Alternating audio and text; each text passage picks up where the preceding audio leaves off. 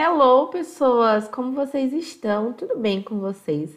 Vamos estrear esse canal de podcast aqui no Spotify com um tema que eu acho muito importante, que é o marketing sensorial e o poder que ele tem na nossa fotografia. Os nossos cinco sentidos, eles têm o poder de ativar lembranças no nosso cérebro. Quem nunca sentiu o cheiro de um perfume e lembrou de alguém? Quem nunca comeu uma comida e sentiu o gostinho da infância? E é sobre essa ativação e o poder que ela tem que eu vim conversar um pouquinho com vocês. Você já parou para pensar o porquê um cheiro te traz tanto amor no peito? Ou porque um tempero te lembra tanto a sua avó?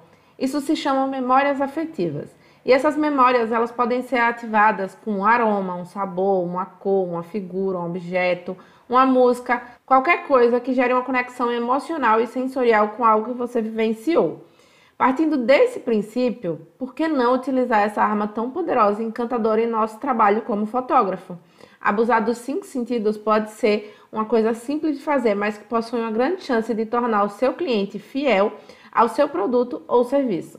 Mas como é que eu posso utilizar esses cinco sentidos na comunicação? Carol, você está ficando louca? Não, eu não estou ficando louca e eu vou te explicar melhor, citando todos eles e explicando cada um passo a passo. Vamos começar com a visão, e talvez a mais óbvia de todas, né?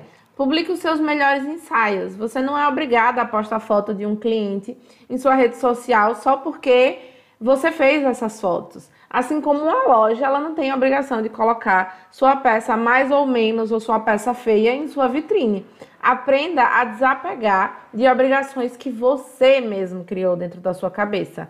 Impacte o seu cliente com o que você tem de melhor, mostrando o seu melhor nas suas redes sociais. O olfato, a gente pode utilizar ele colocando cheiros únicos no seu estúdio, no, na sua entrega. E ao sentir esse cheiro, o cliente vai lembrar de você, do dia do ensaio, dos momentos bons durante o ensaio e da sensação quando recebeu essas fotos. No paladar, você pode enviar junto à sua entrega algo comestível, um chocolate, uma bala, um docinho.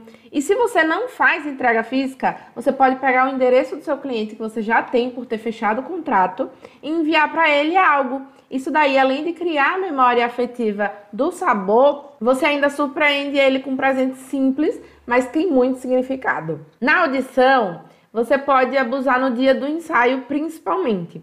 Você pode perguntar à sua cliente na conversa antes do ensaio quais são as músicas que ela gosta e surpreender ela com uma ambientação com essas músicas. E daí você brinca com as músicas e com os momentos. E daí você deixa ela olhar para as fotos e lembrar que a música estava tocando. Você quer ir bem mais além na audição? Imprima uma tagzinha com o código do Spotify com uma dessas músicas que ela gosta ou que vocês ouviram durante o ensaio e diga para ela ouvir essa música enquanto ela abre a embalagem e se delicia com as fotos. Legal, né? Por último, eu arrisco dizer que o mais importante, porque sem ele, muitos dos outros não serão tão fáceis assim de conseguir, apesar de eu ter dado várias alternativas para vocês, que seria o tato. Imprima as suas fotos, tornem palpável a memória dos seus clientes, a experiência de ser fotografado por você, de viver aquele momento do ensaio. Faz sentido tudo que eu te falei nesse vídeo? Te ajudei? Me conta lá no Instagram e não esquece de me seguir aqui no Spotify para você sempre receber assim que sair um novo podcast.